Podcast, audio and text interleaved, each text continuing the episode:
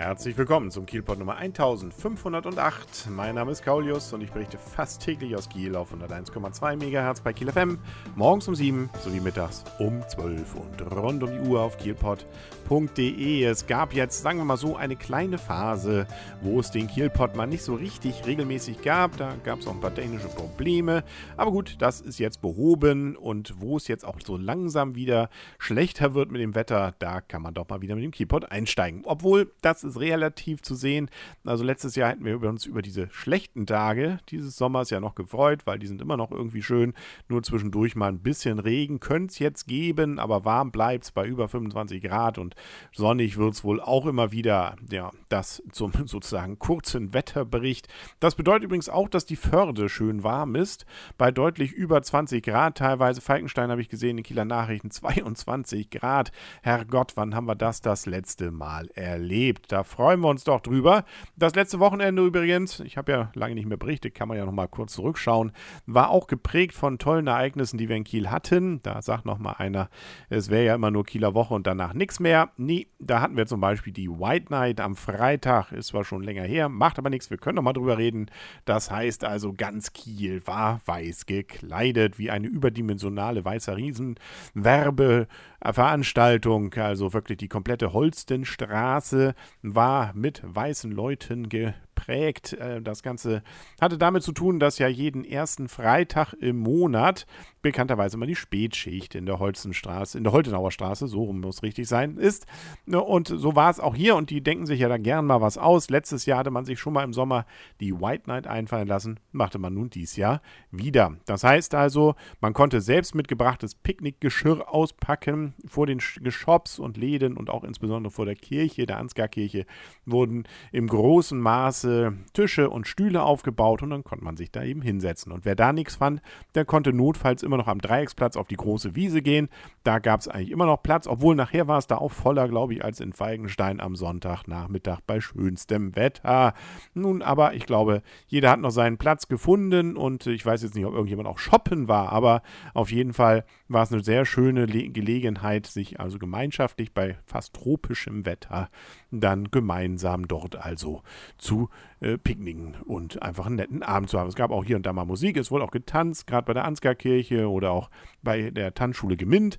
Ja, also netter Abend. Man hofft ja, dass es denn immer so ist bei der White Night. Mal sehen, ob das Glück denn wieder hold ist 2015, wenn es das wieder gibt. Die Geschichte dahinter, ich habe keine Ahnung. Es wird immer auf Paris verwiesen. Da gibt es auch sowas wie eine White Night. Das ist aber eher so eine kulturelle Veranstaltung mit Künstlern, mit Kunst, die im öffentlichen Raum dann stattfindet. Davon war jetzt hier nicht so viel. Macht aber nichts.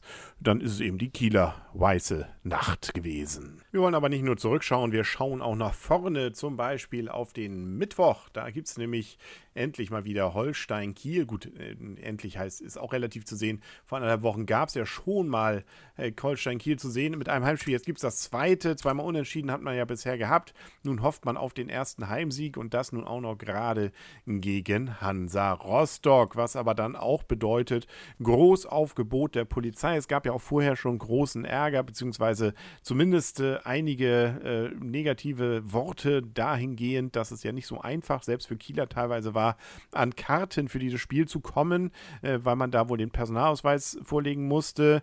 Es hält sich auch das Gerücht, um nicht zu sagen, die Zeitungsberichte darum, dass dann sogar es auf den Geburtsort ankam und gar nicht unbedingt da, wo man wohnt, ob man nur eine Karte für dieses Spiel bekam oder nicht. Ne, das heißt aber auch, glaube ich, der Honsa-Rostock-Bereich ist sowieso lange ausgebucht. Man hatte ja Angst, dass die Rostocker sich dann in den Holstein-Bereich setzen bzw. stellen. Ne, die Angst hat man auch immer noch, glaube ich, obwohl das mit dem Kartenverkauf so restriktiv war, wird es wohl mehr als 100 Einsatzkräfte der Polizei, nee, mehr als 1000 Einsatzkräfte der Polizei geben. Ähm, und äh, die sollen die 300 Rostock-Problemfälle und die 150 gewaltbereiten Anhänger von Kiel dann wohl entsprechend voneinander trennen. Es wird dann auch eine Sicherheitszone geben ab 17 Uhr im Bereich des Holsteinstadions, was auch bedeutet, dass zum Beispiel anlasslos mal ein Personalausweis kontrolliert werden darf. Und äh, ab 19 Uhr, da ist dann Anstoß und hoffentlich mit einer friedlichen Veranstaltung. Letztes Jahr, naja gut, es lief zwar irgendwie friedlich ab, aber was dann nicht friedlich war, war zumindest, dass die Imbissbude im Gästebereich abgefackelt wurde. Erst geplündert und dann gefackelt, sodass sie danach nicht mehr verwendet werden konnte. Inzwischen ist sie auch abgerissen. Das heißt, äh, da droht jetzt erstmal nichts, aber das war natürlich trotzdem nicht schön. 15.000 äh, Euro habe ich, glaube ich, gelesen. Da sind immer noch Rechnungen offen, die Holstein Kiel dann jetzt erstmal begleichen musste. Also hoffen wir mal, dass es einfach ein schönes Fest fest wird. Das Wetter soll ja, glaube ich, auch einigermaßen werden. Wird schon irgendwie. Und wer sich sagt, ich will einen ganz anderen Kontrapunkt setzen, als jetzt hier dieses Rostock-Spiel gegen Holstein, der hat die Möglichkeit, in den Hiroshima-Park zu gehen. Da wird nämlich jedes Jahr den Abwürfen der Atombomben über Hiroshima und Nagasaki gedacht, so auch eben jetzt am Mittwoch. Da kann man nämlich, wenn man möchte, entsprechende Lotusblüten basteln ab 19.30 Uhr. Gibt auch noch Vorträge, ähm, gibt auch noch ein paar Informationen zu der Arbeit des Hiroshima Arbeits, der Hiroshima Arbeitsgemeinschaft Kiel.